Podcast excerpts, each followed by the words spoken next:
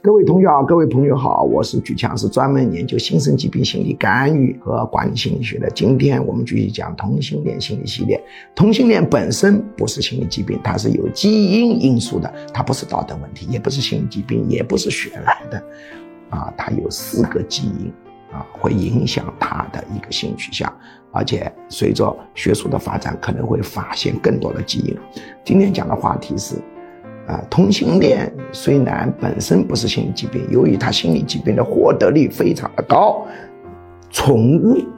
对于缓解同性恋的心理疾病是有明显的作用，所以我建议啊，同性恋者呢可以养点宠物，